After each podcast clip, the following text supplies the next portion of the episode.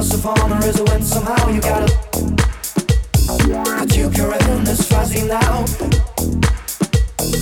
Don't be harsh, it's gonna lead you out. Denying needs, losing means trying to know. Let it go, let it go.